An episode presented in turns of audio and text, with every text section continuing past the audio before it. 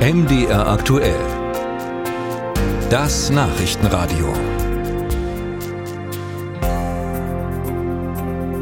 Ja, es klingt fast skurril, aber es kann absolut lebensgefährlich werden. Bäume, die einfach umfallen. Das haben wir sogar vor einigen Wochen in der Redaktion gemerkt, dass eine Kollegin durch einen plötzlich umstürzenden Baum schwer verletzt wurde.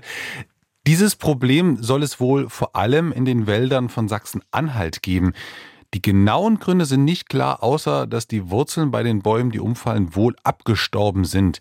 Der Verband der privaten Waldbesitzer spricht laut Mitteldeutscher Zeitung von einer tickenden Zeitbombe in Bezug auf die Bäume, die plötzlich umfallen. Ist es aber wirklich so brisant? Ich habe darüber mit Martin Rode gesprochen. Er ist Abteilungsleiter Waldschutz an der Nordwestdeutschen Forstlichen Versuchsanstalt in Göttingen. Also hier geht es letztlich um Waldforschung. Finanziert wird das Ganze auch von Sachsen-Anhalt. Ich grüße Sie. Ja, schönen guten Tag, Herr Schneider. Sind das Einzelfälle, von denen wir da reden, oder ist das tatsächlich ein flächendeckendes Problem? Was beobachten Sie da?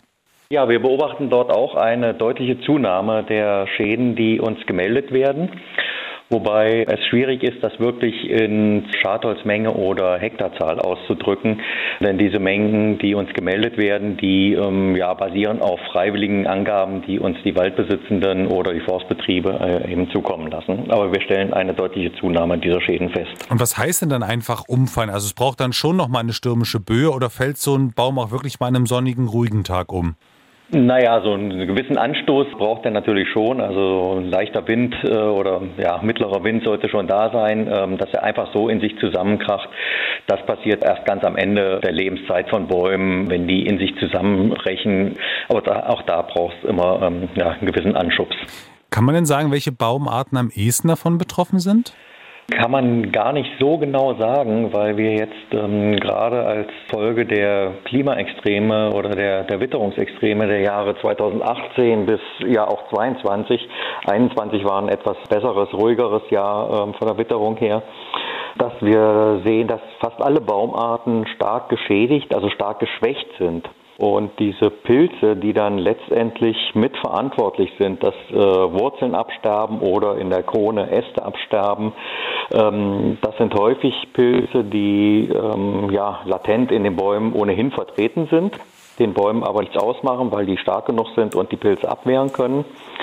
Aber ähm, wenn die Bäume geschwächt sind, dann kommt eben die, ja, ich sage mal, die natürliche Rolle dieser Pilze zum Tragen, nämlich, dass sie den Baum zersetzen, Wurzelmasse oder oberirdisches Holz zersetzen, spröde machen, morsch machen und dann bricht der Baum irgendwann zusammen. Also ist dann doch ein Erklärungsansatz da, dass nämlich diese Pilze dafür verantwortlich sind, ja?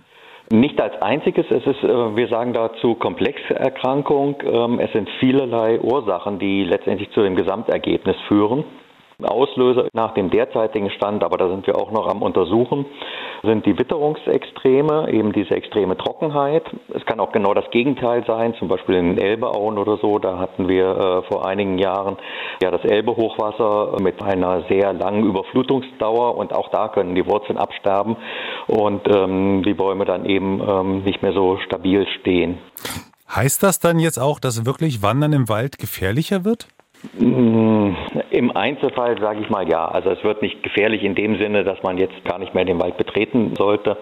Aber wenn man bei starkem Wind im Wald unterwegs ist und man sieht, dass ähm, Bäume schon in der Krone ein bisschen schlecht aussehen, da viele trockene Äste sind, dann sollte man da sehen, dass man da äh, vielleicht nicht gerade quer durch den Bestand läuft und das Risiko eingeht, dass einem da mal ein Ast auf den Kopf fallen kann. Und für Waldbesitzer und Waldbesitzerinnen gilt also nur hoffen auf baumfreundlicheres Wetter oder kann auch anders gegengewirkt werden? Bei dieser Art von Komplexkrankheit ähm, kann man wirklich wenig machen. Man kann an den Wegen, die sehr stark öffentlichkeitsbegangen werden oder an Straßen, da ist der Waldbesitzer ja auch verpflichtet, seine Verkehrssicherung durchzuführen, also totes Holz aus der Krone rauszunehmen oder deutlich kranke Bäume dann auch insgesamt zu entfernen. Ansonsten kann man da sehr, sehr wenig machen.